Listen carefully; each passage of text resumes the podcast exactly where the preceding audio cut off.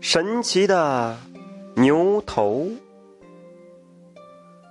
从前有个叫王乙的杀牛专业户，靠着杀牛发家致富，但为人贼得很。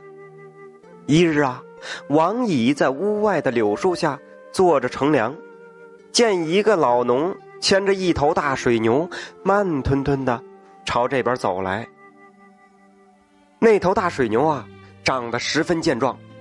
王姨忍不住就多看了两眼，心中暗道：“嘿，好一头牛啊！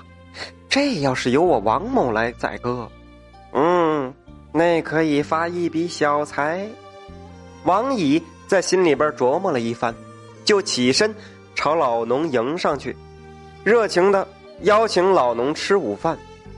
老农是坚决推辞，说：“不不不不。”我与你素不相识，怎可平白无故的打扰你呢？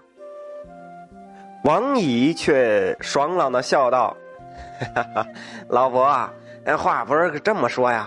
您大热天跑了这么远的路，你到我家吃顿便饭，休息一下，那有何不可呀？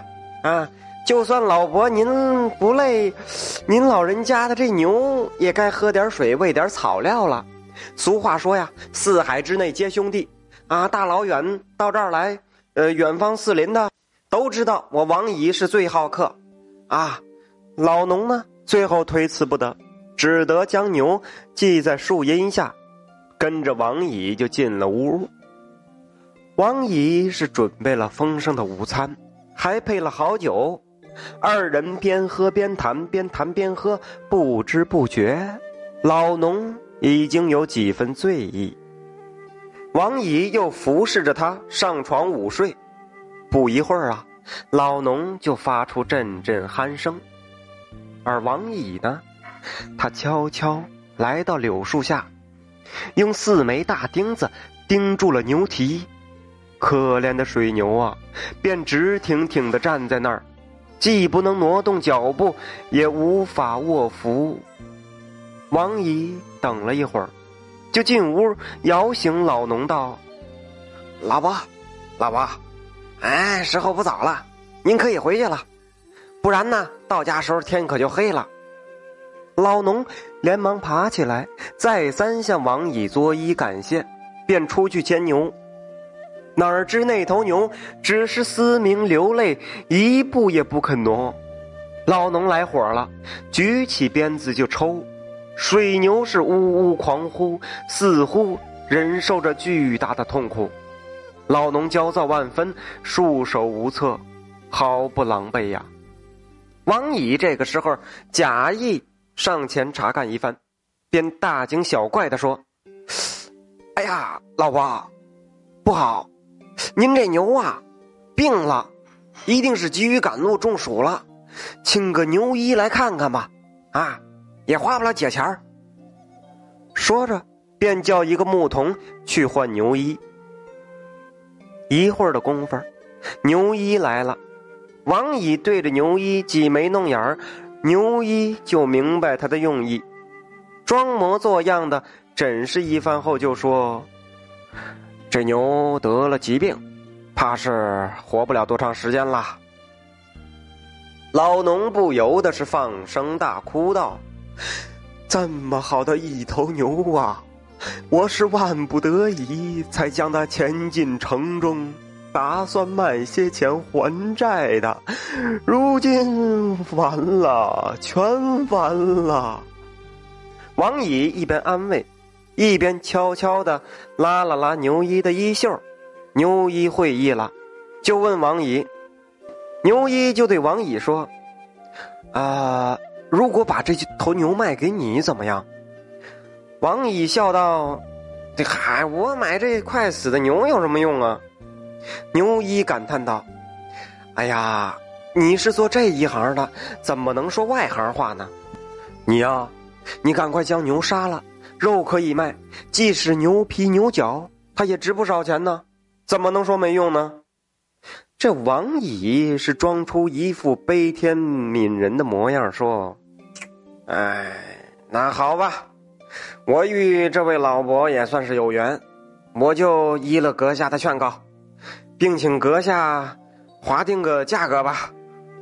牛一便与老农商议，最后因为价格定的很低，王乙当场兑现，老农是无可奈何，捧着银子痛哭而去。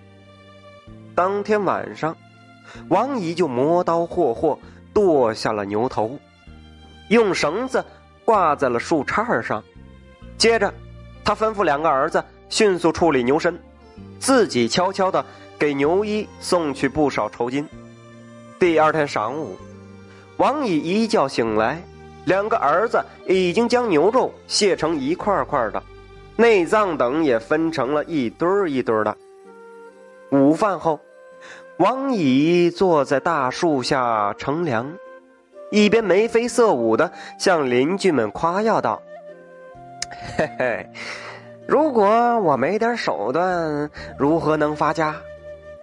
看看这么壮的一头牛，原本轮不到我占便宜，现在还不是让我赚了个够啊！”接着，王乙又大侃自己平生的种种快活之事，那无非是如何手段高明，如何。豪取巧夺罢了。再说那位老农，回家后又是卖房子又是卖地的，再凑上卖牛的银子，才还清了债务。就在他哀叹往后的日子这可怎么过的时候，真是苍天有眼。第二年，家中一头本来已经骨瘦如柴的老母牛，竟然来了精神。又渐渐的健壮起来。后来呀，又与公牛交配，并产下一头小牛犊。